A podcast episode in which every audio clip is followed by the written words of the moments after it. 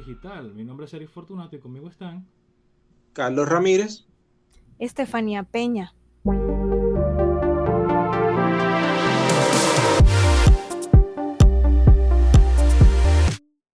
a su segmento República 21. En el episodio anterior analizábamos los términos globalista, globalización y globalismo. En esta ocasión nos gustaría hablar de la comunicación política, evaluar qué tal ha sido la comunicación del gobierno, los opositores y qué podemos ver en la manera de los políticos comunicarse en la región. Para este tema, quiero usar de referencia el libro La palabra es poder de Frank Luntz. Él enumera las siguientes 10 reglas de la comunicación efectiva. La primera, simplicidad, usar palabras cortas, es decir, que no se tenga que ir al diccionario a buscar una, una palabra que sea como le llamamos dominguera. Número 2, brevedad, usar oraciones cortas. Número 3, la credibilidad es tan importante como la filosofía. Lo que tú digas, aparte que tú tienes que creértelo, te tienen que creer. Número 4, ya que es simple, breve y creíble, hay que mantenerlo, hay que ser consistente. La consistencia importa. Número 5. Novedad, ofrece algo nuevo. Ya sea que se le ofrece, ya sea que se le dé un significado eh, nuevo a una palabra o se le busque un sinónimo a algo viejo, pero ofrecer algún tipo de novedad en el discurso, en lo que se dice, o sea, presentar algo nuevo o presentar algo como si fuese eh, nuevo. Número 6 el sonido y la textura importan. Aquí tiene que ver con que lo que tú digas, si tiene alguna asociación con, con lo que se llama como una onomatopeya, ¿verdad? Que la gente se puede imaginar, según tú vas hablando y describiendo algo, se lo puedan imaginar. Hay cosas que ni siquiera hay que hablarlas, que la gente automáticamente, eh, la gente hasta escuchan un sonido o ven algo y ya lo asocian. Puede ser rústico, puede ser suave, etcétera. O sea, que las palabras y las frases que se usen tengan, eh, si pueden tener como un sonido y una eh, textura. Número 7, habla con aspiración. Número 8, visualiza. Que, se, eh, que tú tengas como esa visión de lo que tú estás planteando y que se pueda como que ver, como que se alcance.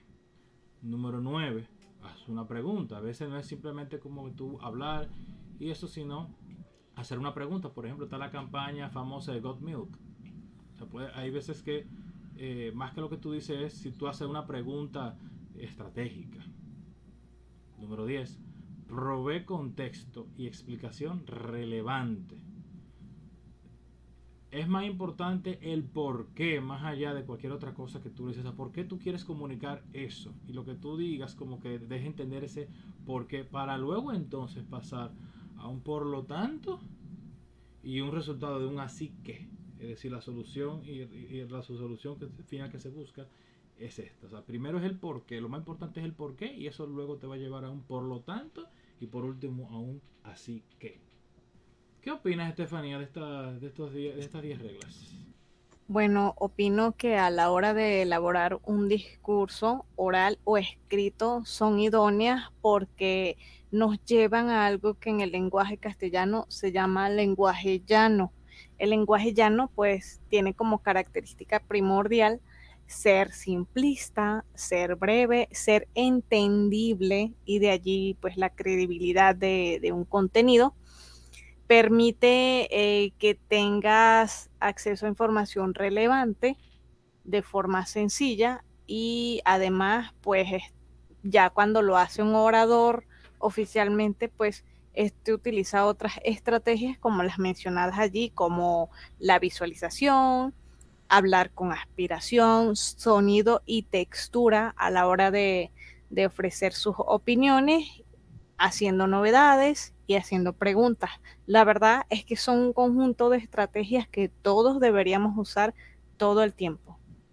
Carlos, ¿tú crees que nuestros políticos abusan de hablar con aspiración o realmente creen que aspiran pero no lo hacen?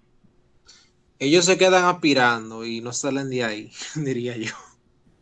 Carlos, háblame entonces en ese sentido de los opositores políticos. ¿Cómo se manejan según estas reglas? Bueno, esas reglas son muy generales. A mí me parece que eso es lo que le aconsejan básicamente todos los todos los asesores de campaña. O sea, si tú ves todas las campañas en República Dominicana, por lo menos de los principales candidatos, se parecen todas. Eh, entonces yo diría que básicamente todos los asesores recomiendan lo mismo. Y, ¿qué te digo? A mí me gusta más el fondo que la forma. Aunque la forma no deja de ser importante, pero si tú te concentras el 99% del, del tiempo en las formas, eh, yo creo que se pierde mucho el fondo. Yo creo que eso es lo que ha pasado justamente con el tema del marketing político en, los últimos años.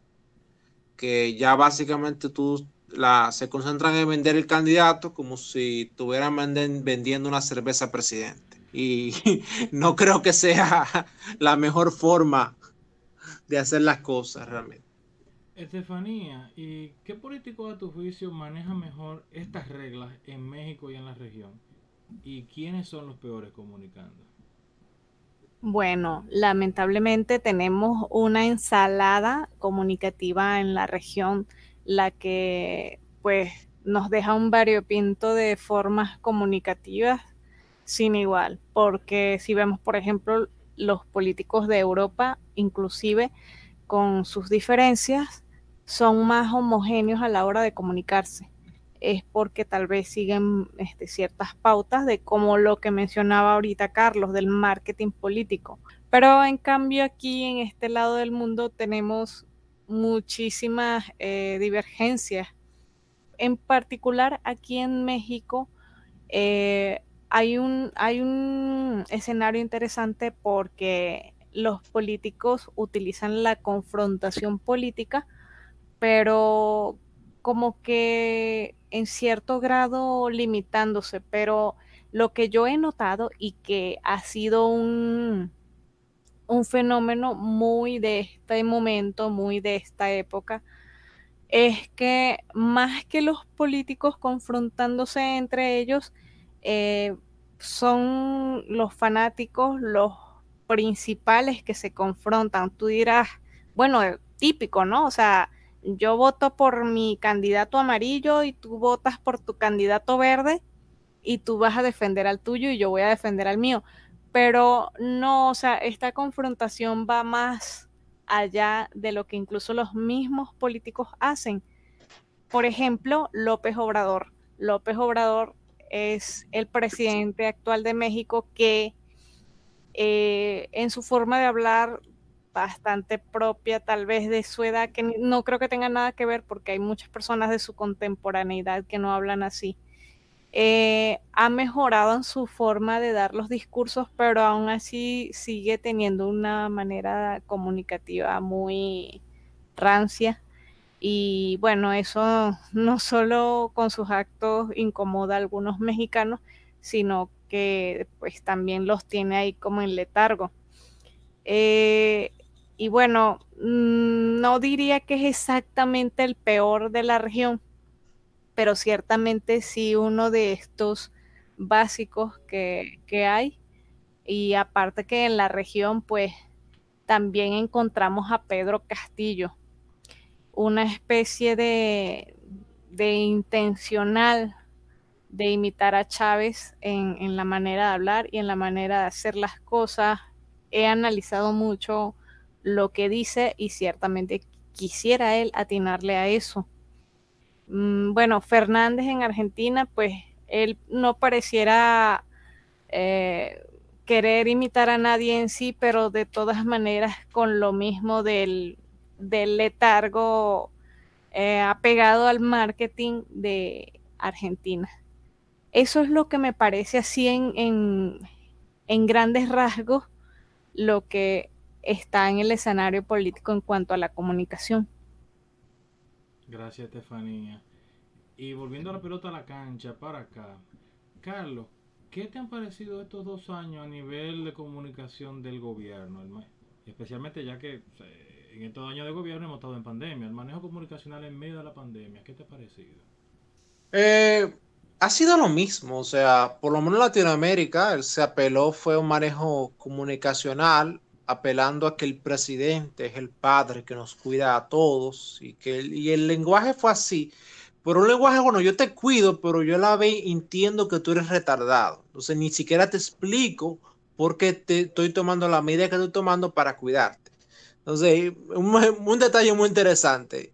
O sea, se, se, vio muy claramente este paternalismo estatal que está muy enraizado en nuestra región de Latinoamérica. O sea, creo que ni siquiera vale la pena hablar del tema localmente porque fue un fenómeno regional y en algunos países también podemos decir que también de Asia o de, o de Europa también se manifestó algo parecido.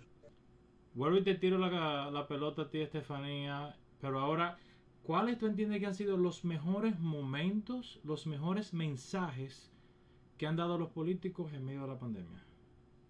Bueno, de alguna manera de este lado del mundo, los mejores mensajes podría decirse que es un vago intento, o, fue más bien un vago intento de calmar a la gente diciéndoles o haciéndoles ver que era algo temporal y que era algo por su bien, que bueno, no todo el mundo lo entendió de esa forma, pero esa era la intención. Y bueno, aquí la pregunta que yo me haría o les haría a ustedes y al público en general que nos escucha es, ¿realmente esa intención es auténtica? ¿O hay algo detrás de eso? ¿O se trataba de pura pantomima, pura payasería? Pues en realidad fueron dos largos años y, sabemos que científicamente eh, algunas cosas se hicieron con mucha premura pero realmente el papel que jugaron aquí los políticos es el de comprometer a la gente a quedarse con las normas de sanidad del COVID. Sí, la verdad que no es, eh, no es sorpresa para nadie que los políticos se, manejan como payasos o piensan que somos estúpidos, como decía Carlos. Eh, eh, dar, dar risa para no llorar, la manera en que nos ven como retardados. Bueno, hasta ahora por lo que hemos hablado al momento, esperamos que los que nos escuchan tengan un poco de luz y no los engañen tan fácilmente con cuentos y fábulas que a veces suenan creíbles y emocionantes, pero terminan siendo historias de terror.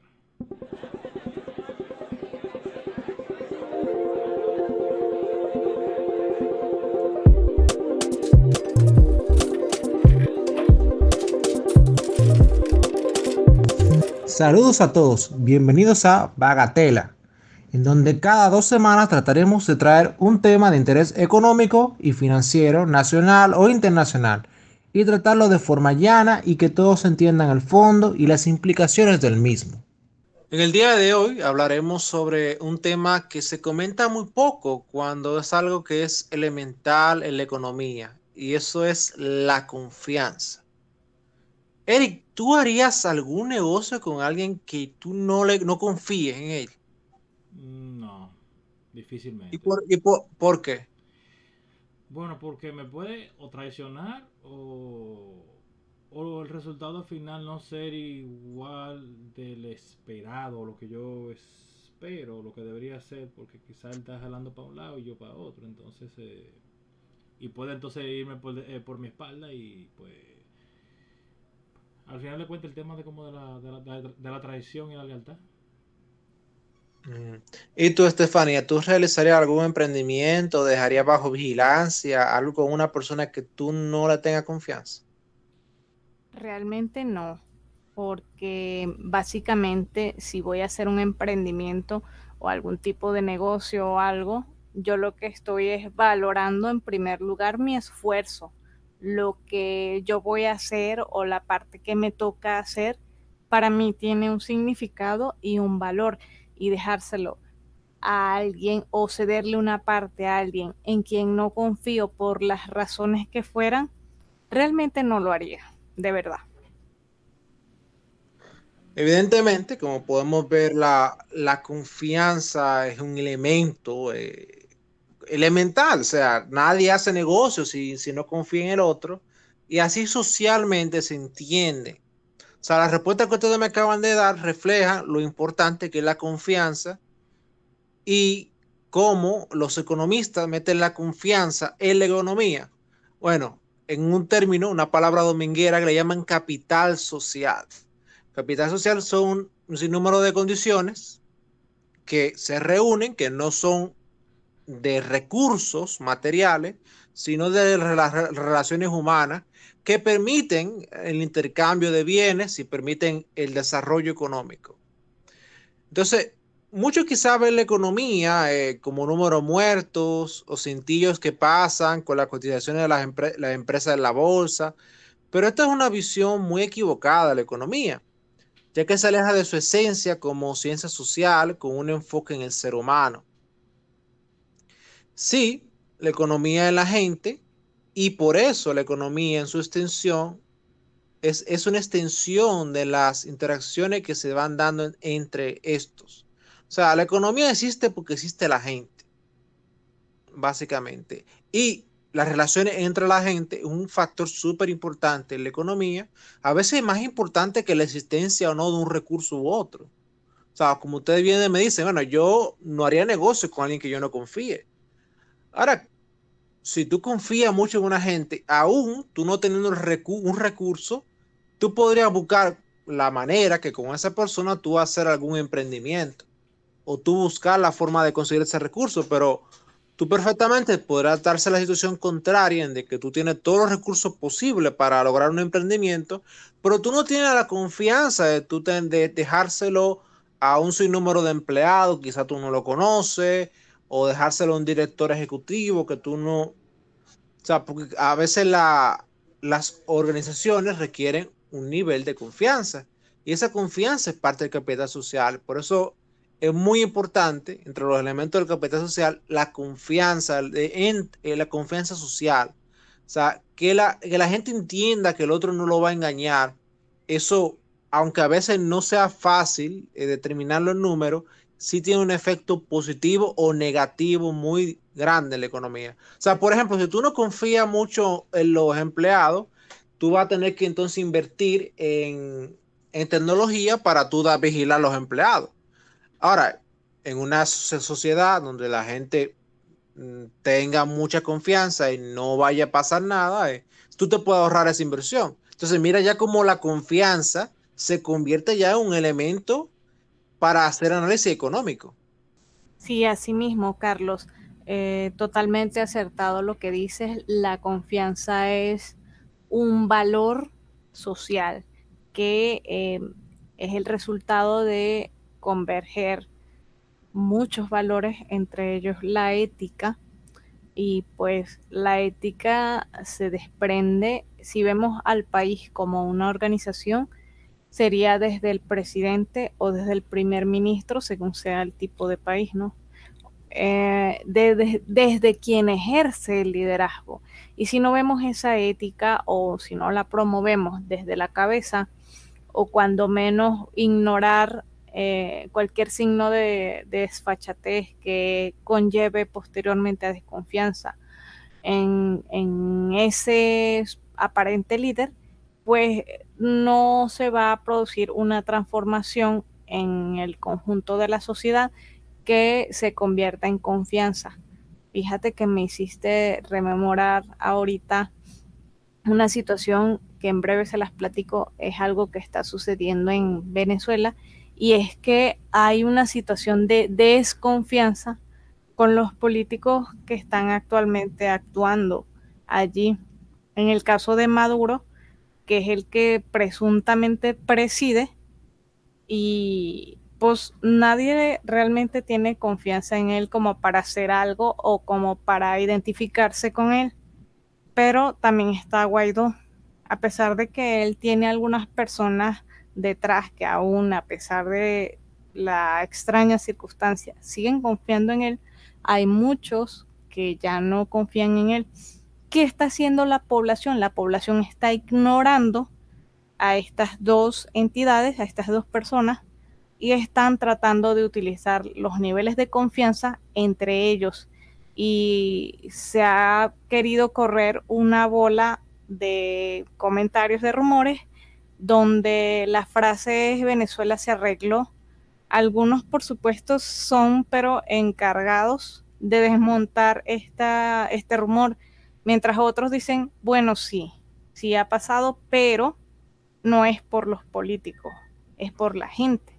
Entonces eh, es ahí cuando tú entiendes que hay un rechazo a pesar de que sigas a Maduro o a pesar de que eh, sigas a Guaidó, hay un rechazo contundente hacia esas dos figuras a pesar de ser los cabecillas del país y la confianza o lo poco que exista de ella está generándose en la sociedad.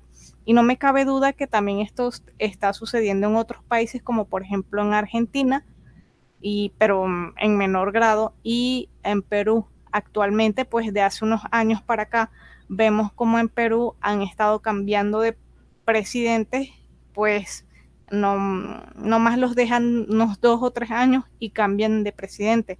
Eso demuestra que no hay confianza hacia quien sea el cabecilla de, la, de la nación.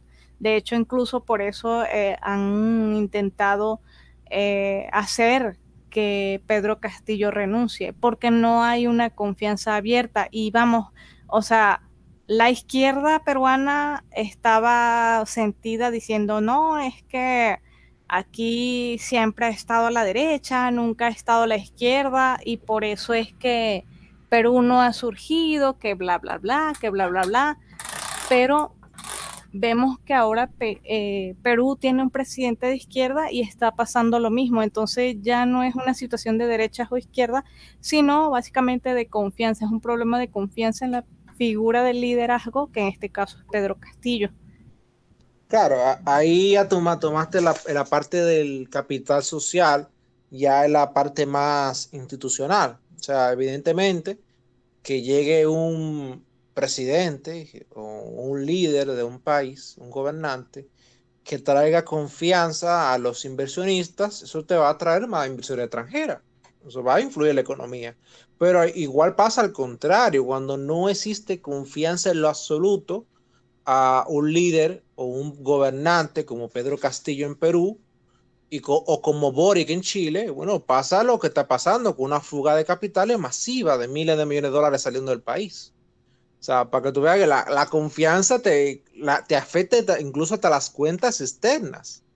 mira que, mira qué importante, ya, ya tomándolo en, el punto de vista institucional. Y mira también como el, el tema social, como ya la gente se rearticuló en torno a las relaciones interpersonales, dejando eh, las relaciones políticas rotas en Venezuela y bueno, buscando la forma de sobrevivir y estabilizar otros tipos de, economía. Ahora, Eric, ¿sabe realmente por qué estamos hablando de la confianza, Eric? Sospecho que debe ser por la guerra comercial contra Rusia a raíz de la invasión a Ucrania que ha comenzado a poner la gente con el tema del, del dólar y que van a haber más inversiones hacia el sistema chip de China y eso, y como que el dólar va a bajar y no va a haber confianza en el dólar porque le cayeron todos los palitos a Rusia. Eh, bueno, más o menos por ahí va la cosa. Eh. de tiempo en tiempo ocurren cosas que hacen salir titulares como se acaba la hegemonía del dólar. Mira por qué. Y cuando tú lees, sus explicaciones nunca tocan el tema o incluso huyen de hablar sobre un factor que es sumamente importante y es la confianza en las monedas. Quizá algunos de otros oyentes hayan, han escuchado la crítica hacia el sistema monetario que impera desde que Nixon eliminara la vinculación con el dólar oro. También han escuchado la crítica al sistema de banca fraccionaria. Todas ellas llenas de verdad, sí. Y que deberían ser atendidas, pero esto a veces se olvida que en el fondo, cual sea el sistema monetario que utilices, este reposará sobre la confianza que se tenga en el mismo. Repito, sea cual sea que tú tengas el sistema monetario, si la gente no confía en el mismo, no va a funcionar. Lo cual determina que su estabilidad en el tiempo, como el franco suizo o el, paulatino reemplazo, como pasa en los en Venezuela con la dolarización de facto. O sea, mira cómo se mantiene en el tiempo eh, el franco suizo, y pues solo porque la gente confía en, la, en esa moneda y las instituciones que respaldan esa moneda. Igualmente, mira cómo el bolívar básicamente vale menos que papel de baño porque no confían en las instituciones que respaldan el Bolívar, ni en el sistema político y económico que lo respalda. Entonces la gente rechaza la, mala moneda y, y, va a una moneda que confíe más. ¿Y a cuáles que van? Van al dólar. Están usando dólar en Venezuela. Y cuando se habla de patrón oro, porque este es un punto que siempre se, trata, se trae a colación, se olvida que el mismo surgió por la confianza en establecer los intercambios usando dicho sistema. Tan sencillo. Yo compro hoy con oro y mañana por el oro, yo confío en que ese oro lo va, va, a conseguir bienes y servicios con ese oro. O sea, yo doy oro mañana y recibo oro mañana. Esa confianza entre las personas fue lo que generó el sistema de patrón oro. Eso no lo impuso nadie. Fue, fue un orden espontáneo que surgió, pero hay confianza en ese orden espontáneo. es muy importante. O sea, los intercambios se establecieron en ese sistema porque la gente, entre los diferentes mecanismos, encontró que ese le generaba confianza. Pero no necesariamente si la gente encuentra otro mecanismo y confía en ese, se podría funcionar. Dentro de varias reglas, evidentemente. La gente vendía y recibía oro con la confianza de que ese oro era, sería recibido por otro a cambio de otro bien. Y como el oro no se, no sé si ustedes saben de química, pero el oro es uno de los metales que no se daña con el tiempo. Entonces, yo perfectamente vendía mi cosecha por oro y luego cuando yo quería comprar cosas, yo confiaba que otra gente me iba a recibir ese oro. Entonces, básicamente ese era el sistema de, de patrón oro. O sea, para que tengan una idea, el oro en sí mismo no tiene sentido. O sea, sin la confianza en ese sistema, el oro es un material, un metal más. Y eso es tan así, eso es tan así que ¿para qué sirve el oro en una comunidad de, una isla del Pacífico?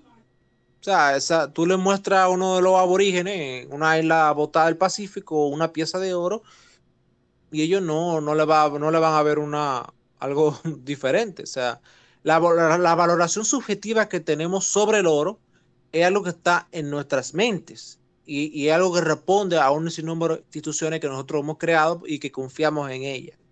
No es que el oro en sí mismo genere esas instituciones.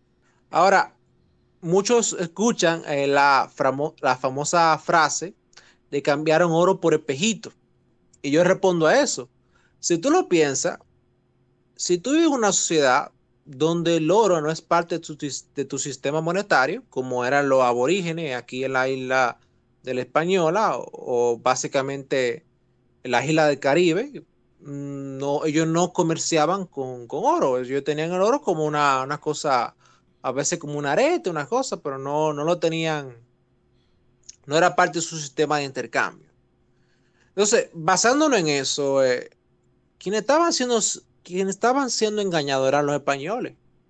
O sea, yo le veía, eh, el aborigen le veía muchísimo más valor a este artefacto que traían los españoles que a una piecita de, de metal que ellos veían en los ríos de vez en vez.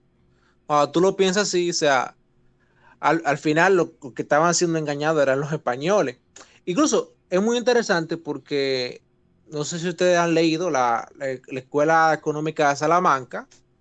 Eh, surgió fue porque todo, lo, todo, todo el oro que trajeron de, la, de, la, de Latinoamérica generó una hiperinflación en España. o sea que el oro en sí mismo no es algo especial. Lo, que hemos generado que el oro sea, especial somos nosotros, en nuestra vista sobre el oro. O sea, lo que es, ah, subyace al final es la confianza en los sistemas monetarios, en los sistemas monetarios. Pero Carlos, ¿no habría razones para que cualquier actor desconfíe del actual sistema monetario donde reina el dólar? Esa es una pregunta muy interesante. Y la respuesta es sencilla. Tú puedes desconfiar pero eso no se transmite necesariamente confianza a otro sistema monetario, por lo cual continúas por inercia en el mismo. O sea, es decir, eh, Pablo me quedó mal, pero porque Pablo me quedó mal, yo no confío más en Juanito. O sea, eso, eso es lo que mucha gente no. O sea, ok, sí, eh, me está quedando mal fulano, pero eso no necesariamente hace que la opción B sea mejor o que yo vaya a cambiar a la opción B. Pero Carlos, ¿no será este el momento de los chinos, por ejemplo, tratar de imponer un orden internacional basado en el yuan? Incluso leí que se estaba hablando de Arabia Saudita. Por ahí leí algo sobre esto. O sea, ¿qué, qué piensas de esto? Bueno, respecto a lo de Arabia Saudita, aún está en conversaciones. Ellos tienen un tiempo conversando eso y todavía no hay ningún contrato todavía firmado en pago yuanes. Y ojo que eso está lejísimo de ser un patrón yuan. O sea, que Arabia Saudita acepte el yuan a sus ventas a China, no, eso no es un patrón yuan. El patrón petrodólar es que de primera instancia, Arabia Saudita exige que todos los que quieran su petróleo se lo compren en dólares. O sea, está muy, muy lejos eso de, que, China acepte yuanes a que sea un nuevo patrón yuan dólar, está muy lejísimo. O sea, es decir, los saudíes seguirán vendiendo petróleo denominado en dólares. Ahora, existe un tema con lo que anuncian la avenida del yuan como moneda internacional. Cuando ¿Cuánto, de su portafolio está en yuanes? ¿O acaso tienen acciones de empresas chinas, no listadas en Estados Unidos, sino en China? O sea, esa es la pregunta que yo siempre me hago. O sea, ok, tú me estás anunciando que se va a acabar el dólar, que la gente no confía en el dólar y que el yuan, que, pero tú tienes yuanes, estás ahorrando en yuanes, tú tienes instrumentos de inversión en yuanes. Bueno, cuando tú preguntas eso, la mayoría de los casos te dicen que no, que siguen usando dólares, que tienen que tienen incluso acciones listadas en la bolsa de Nueva York. Entonces yo digo, ok, ¿y entonces qué ha cambiado? ¿En, qué se basa tu anuncio? Porque si todo el mundo, por más que diga que no confía en el dólar, sigue usando el dólar, todo, todo sigue igual. Y al menos siempre, siempre que yo me pregunto eso, lo que noto es un silencio. O sea, nunca nadie dice, ah, sí, yo tengo yuanes. No, no, nadie, nadie salta con eso. Es como, una, es como un anuncio que, va por llegar, pero no llega. Ahora, eso me recuerda siempre, ese tema me recuerda a lo que dice este profesor eh, de matemáticas eh, avanzadas, eh, Nassim Taleb, que, sobre, que él dice siempre que una frase que es tener la piel en el juego. O sea, ok, tú dices tal cosa, pero tú estás en eso. O sea, tú, okay, tú me dices que el dólar se va, no va a ser moneda internacional y que el yuan va a venir y va a arrasar, pero tú estás siendo parte de eso. Tú eres de los primeros que tiene yuanes de ahorro. Si no es así, tú no tienes la pie en el juego. O sea, tú estás esperando que el otro te haga caso y después que el otro te haga caso, quizás tú al final eh, consigue un par de yuanes, pero no es lo que está ocurriendo y, lo podemos ver en muchísimos índices. O sea, hay, un índice que va revisando la demanda internacional de diferentes monedas y lo que está pasando es todo lo contrario. El dólar ahora mismo está en máximos respecto a prepandemia incluso. O sea, eh, la gente no, quiere usar yuanes. Y no solamente yuanes, el mismo euro está bajando en relación al dólar. Entonces, todo lo contrario, en los hechos, el dólar se está refortaleciendo realmente, más que debilitando. Ahora, el punto central es que la desconfianza, ¿de dónde sale? O sea, gente que tiene miedo a que los sancione Estados Unidos. Bueno, pero ¿cuánta gente tiene miedo que los sancione Estados Unidos? O sea, ¿cuánta gente está, mira, yo no sé si yo mañana vaya a violar derechos humanos o vaya a invadir, o vaya a invadir Ucrania o vaya a invadir un país vecino. O sea, ¿cuánta gente tiene esa preocupación? O sea, para que sea un cambio significativo debe haber muchísima gente preocupada por eso y, no lo estoy viendo realmente. Eh, ¿Cuántos gobiernos pretenden violar derechos humanos al punto de que la indignación internacional lleva a que los sancionen? No sé, hasta ahora me parecen preocupaciones de una minoría muy minúscula en algunos países autocráticos. Eh, la gente que diría, ay no, yo tengo que meter mi dinero en yuan o en alguna moneda para que no me sancione Estados Unidos. Yo creo que una preocupación mm, de una población muy minoritaria en países que son minoritarios. O sea, la mayoría de los países son democráticos y mejor o peor tienen sistema de democracia liberal. Otro punto es que la desconfianza no se, no se traduce necesariamente confianza a otro, como yo decía anteriormente. O sea, no es algo transferible como consecuencia causal. O sea, yo dejo de confiar en el dólar yo confío en el yuan. No, eso no funciona así. Acá tocamos la parte de la confianza de, la, de las instituciones y qué seguridad me ofrecen las instituciones chinas versus las Estados Unidos, la Unión Europea. Son una cosa que no veo, no veo, no veo gente preguntándoselo. O sea, si yo pongo mi dinero en China, que es tan seguro que no venga el Partido Comunista Chino a quitármelo el otro día.